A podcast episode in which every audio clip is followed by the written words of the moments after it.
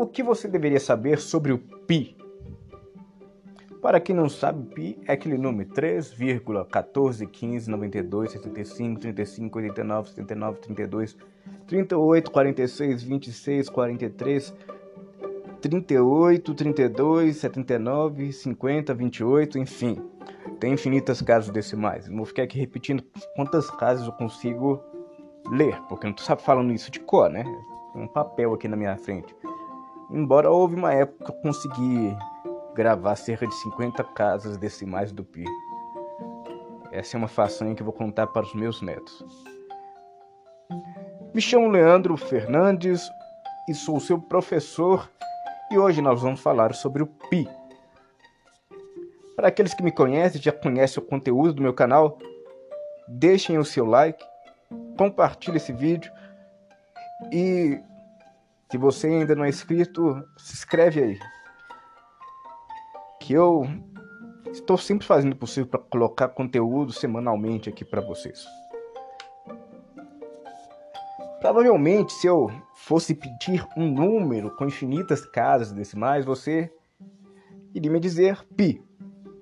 Não porque eu acabei de dizer, mas é um número bastante famoso. Talvez raiz de 2 ou raiz de 3.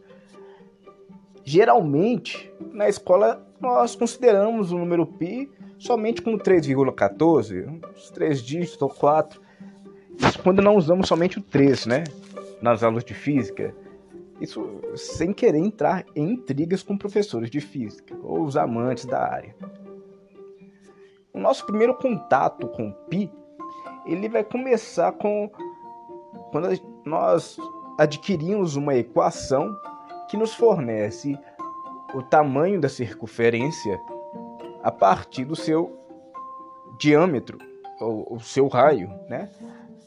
Uma vez que o, que, que o π nada mais é do que a razão entre o, a circunferência, né? o perímetro da circunferência e o seu diâmetro. O diâmetro nada mais é do que o comprimento do segmento de reta que passa por dois pontos do círculo e passa também pelo centro, né? Ou o dobro do raio. Enfim, é o maior comprimento que tem dentro que se pode traçar dentro do círculo. É, no caso, o maior segmento, né? Que se pode traçar dentro do círculo seria o diâmetro.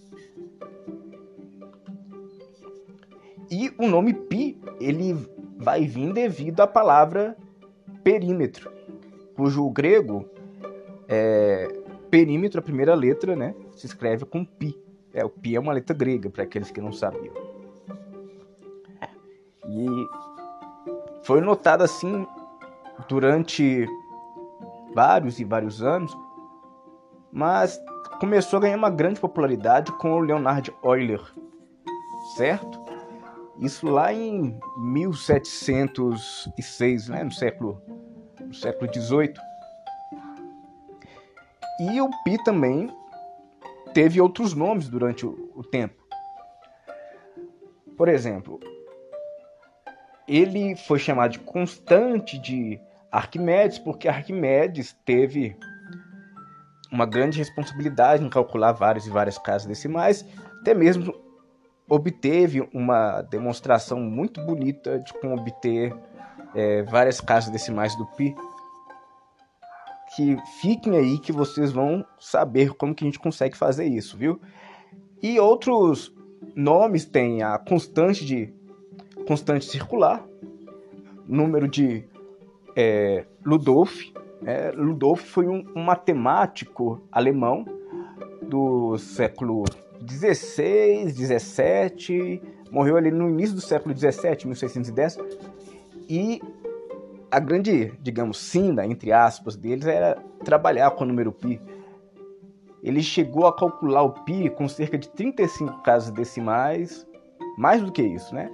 E pediu que sua mulher gravasse no seu túmulo, no seu túmulo o pi com cerca de 35 casas decimais e ela atendeu o pedido do marido. Um fato interessante sobre o Pi vai vir bem antes da era cristã. E a gente pode encontrar isso é lá na Sagrada Escritura.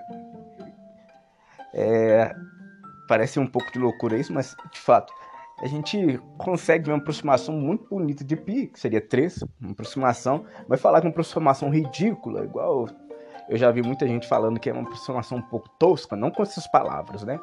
Mas venhamos e convenhamos, 13 é o número que é usado nas aulas de física para o número pi, né? Você pode encontrar essa aproximação 13 lá no livro de Reis. Um, um certo, entre aspas, matemático da época, né? Era um arquiteto da época, ele foi contratado por Salomão para estar organizando, né, o para construir o templo de Salomão, o grande templo. E possível encontrar o seguinte versículo na, na, na Bíblia, né? Irã, que é o, é o nome do, do nosso matemático da, da vez aqui, Irã, às vezes Irão, fez um mar de bronze que tinha dez côvados de uma borda a outra, perfeitamente redondo, e com altura de cinco côvados. Sua circunferência media-se com um fio de 30 côvados, ou seja, a circunferência, o perímetro, né, é 30. E de uma borda a outra, ou seja, o diâmetro mede 10. 30 dividido por 10. Os feras em matemática aí sabem que é 3, né? Na verdade, não precisa ser nenhum gênio da matemática para saber que 30 dividido por 10 é 3. E nós temos vários e várias, é, vários e vários métodos de encontrar o número π.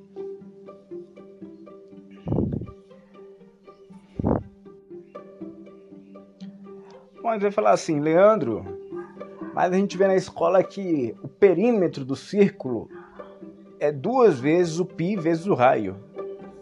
E até agora você falou de diâmetro pra gente. Bom, venhamos convenhamos, sabemos que o diâmetro é o dobro do raio, né? Então podemos trocar aí que a razão da circunferência para o dobro do raio é igual a π. E fazendo aquele jogo de passar o denominador multiplicando para o outro lado, nós temos que duas vezes π vezes o raio é igual ao perímetro da circunferência. Ou simplesmente que se π vezes o diâmetro é o, equivale ao perímetro da circunferência, então duas vezes o raio vezes π é o perímetro da circunferência. Mas como que eu sei que esse valor ele vai ser o mesmo para toda circunferência. Essa é que é a questão, né? Como que eu sei que minha fórmula é essa para qualquer circunferência? Bom, foi pensando nisso que nessa parte de nossa conversa eu resolvi falar para vocês algumas fórmulas que além de muito belas, né? Pio bela, ah, elas elas apareceram nas mãos de alguns matemáticos, né, em diferentes séculos. A primeira aqui que nós podemos mostrar foi uma dada por Weierstrass. É, e para aqueles que já são familiarizados com cálculo diferencial, consegue calcular isso com a mão. Seria usando uma integral. Você toma no plano um círculo de raio unitário centrado em zero, ali com a, o diâmetro limitado de menos 1 a 1, a gente consegue, a partir disso, é, calcular o valor do da circunferência, né? E em meio, meados a esse cálculo, nós vamos chegar que π vai ser integral de menos 1 a 1 da função 1 sobre raiz de 1 menos x2 dx. Né? Ah, imagino que alguns de vocês devem estar achando isso grego, mas fiquem tranquilos que possivelmente o cálculo foi escrito pela primeira vez em latim, não foi grego não, tá? Aí eu não tenho certo não, mas se não me engano foi escrito em latim sim. Uma conversa para um próximo dia, quem sabe, né? Deixe aí nos comentários se você quer que o cálculo seja uma, uma conversa para um outro dia. Né? As grandes batalhas entre Leibniz e, Newton. E falando em Leibniz, lá em, em 1673, é, o próprio Leibniz ele definiu, a partir de série de Taylor, um valor para π. A partir de uma série infinita, né? É, colocou, falou que π sobre 4 é igual a 1 menos 1 terço mais 1 quinto menos 1 sétimo mais 1 nono menos 1 onzeavos, e é sempre assim. É, a, a, próxima parcela né, da, da nossa soma infinita vai ser o inverso a soma ou a diferença do inverso de do próximo ímpar, né? 1, um, que um é o inverso de 1, um, 1 um menos 1 terço, que é o inverso de 3, mais 1 quinto, que é o inverso de 5, menos 1 sétimo, que é o inverso de 7, e assim por diante. Alternando sempre mais e menos, mais e menos. Então, isso aí é π sobre 4. Bacana?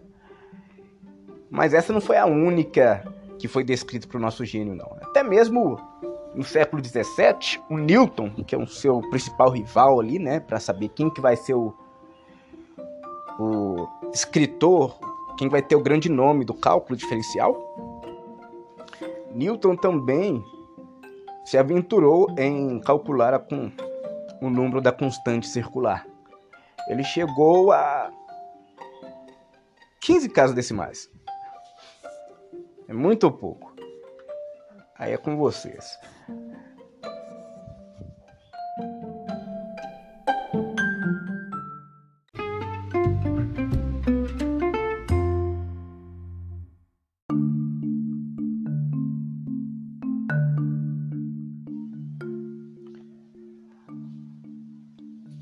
Salve, salve galera! Estamos aí com a segunda parte de nosso podcast. No episódio de hoje nós estamos falando sobre o Pi. Eu sou o professor Leandro Fernandes. E continuando nossa conversa, nós queria apresentar para vocês um método muito famoso que ajuda a encontrar o, o número Pi através de uma aproximação, é, digamos que seria o, o limite da, da época antiga, né? Da,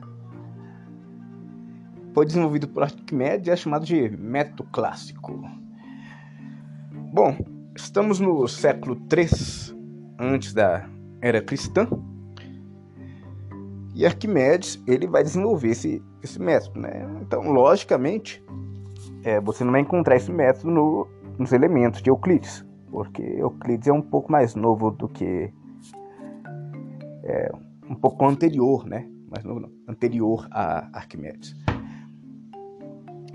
E nesse trabalho do Arquimedes, nós temos o, o π como número entre 3 mais 10 sobre 71 e 3 e 1 sétimo. Π é um número é, entre esses dois números, menor do que 3 e 1 sétimo e maior do que 3 sobre 10 71 avos.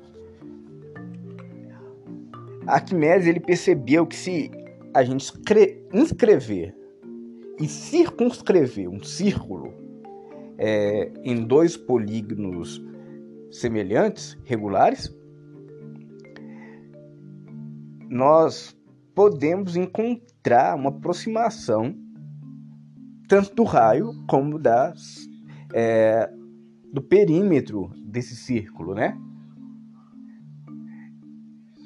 Então, você consegue uma aproximação para o π. Basta dividir o, o, o raio pelo, pelo perímetro.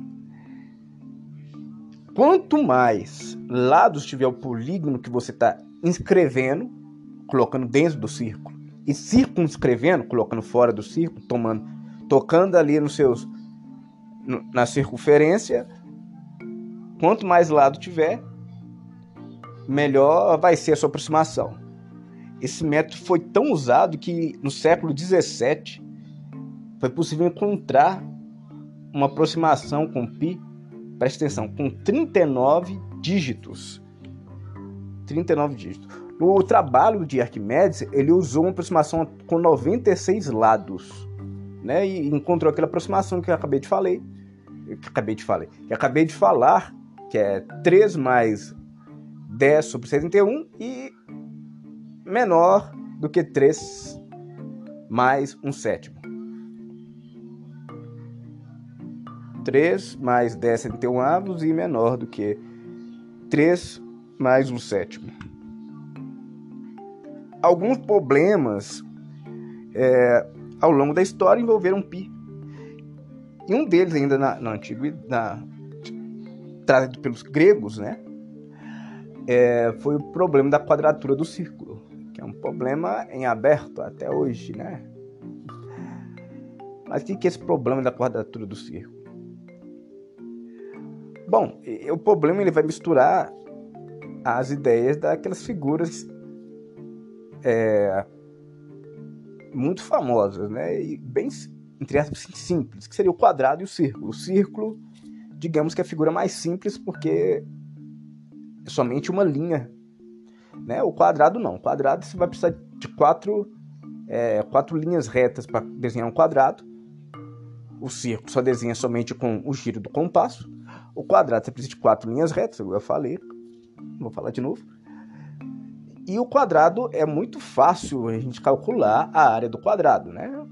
Do círculo não tanto. A área do círculo, acho que eu nem falei a área do círculo ainda, mas é π vezes raio ao quadrado, né? π vezes raio ao quadrado é a área do círculo, se a gente tem o tamanho do raio.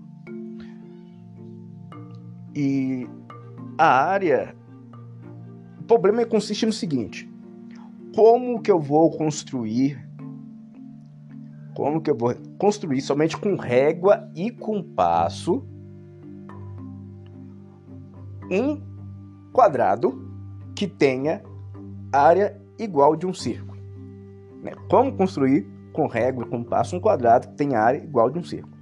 Fala assim, ah, talvez algebricamente consiga desenvolver alguma coisa, né? É, algebricamente você consegue desenvolver alguma coisa. Só que desenhar o pi com o compasso, que é aí que tá o problema. Né? Você pega lá a nossa equaçãozinha. Qual que é a área do quadrado? Lado ao quadrado. Qual que é a área do círculo? Pi R2. Pi vezes raio ao quadrado. Então, você pode ali tirar raiz quadrada dos dois lados. Você vai ter que o lado do quadrado vai ser igual ao quê? que a gente precisa do lado do quadrado somente para desenhar um quadrado. O lado do quadrado é raio vezes a raiz de π. Aí que vai ter seu problema, né? Mas por que, que vai ter um problema? Porque a gente não consegue desenhar o, a raiz de π com régua e compasso.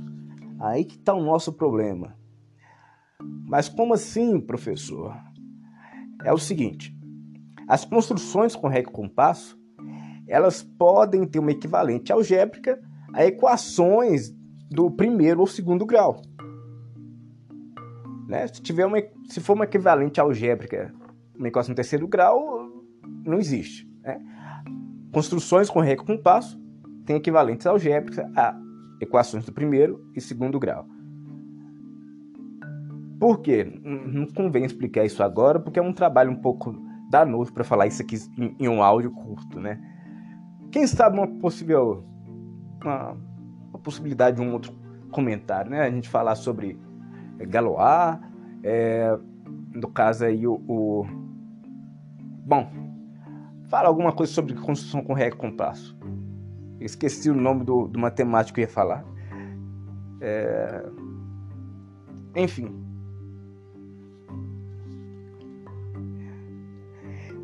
É, em 1882, Lindemann, um matemático alemão, ele foi orientador de David Hilbert, talvez o nome de Hilbert é um pouco mais conhecido para vocês.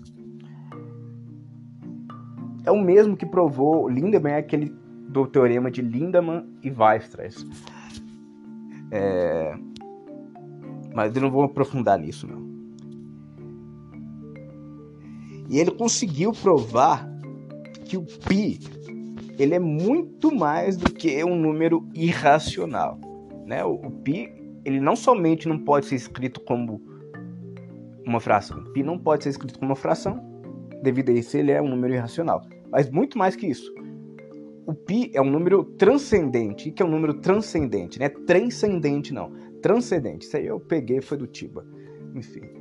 É, transcendente.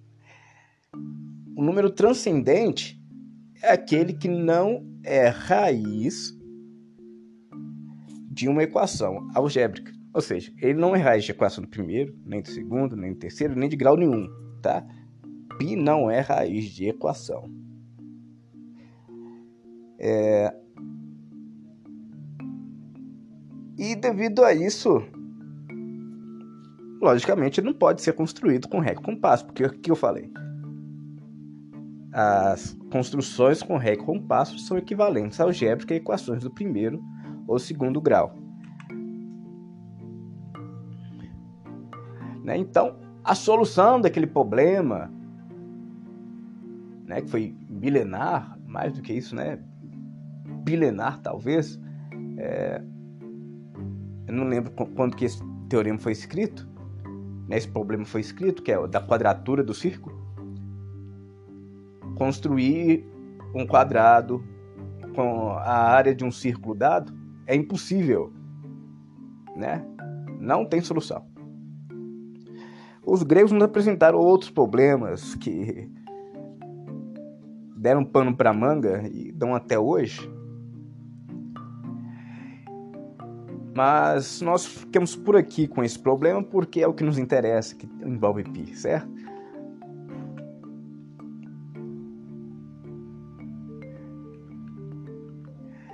Tem várias outras fórmulas é, no nosso dia a dia, nas nossas aulas de matemática, vai aparecer o pi. Não só aquelas que eu mostrei, falei né, anteriormente, que expressam pi através de de séries, de integrais, até mesmo metal algébrico que nos falamos há pouco, mas tem algumas fórmulas que usam π para definir é, não só a área do círculo ou o seu perímetro, mas, por exemplo, o volume da, da esfera, a área da superfície da esfera, volume e a área do cilindro, área da superfície, né? O volume do cone, por exemplo, a, a superfície do cone, é, tudo se usa pi, né? Dentre outras mais. A gente consegue, consegue por exemplo, a área de um a área de uma elipse, por exemplo, geralmente as figuras redondas, né, mais arredondadas, elas têm pi no meio. O pi vai aparecer aí. Quando aparece algo envolvendo o círculo, aparece o pi. E é isso. Deixo um abraço para vocês. Volto novamente. Curtir, compartilhar, se inscreva. E estamos aí na próxima conversa.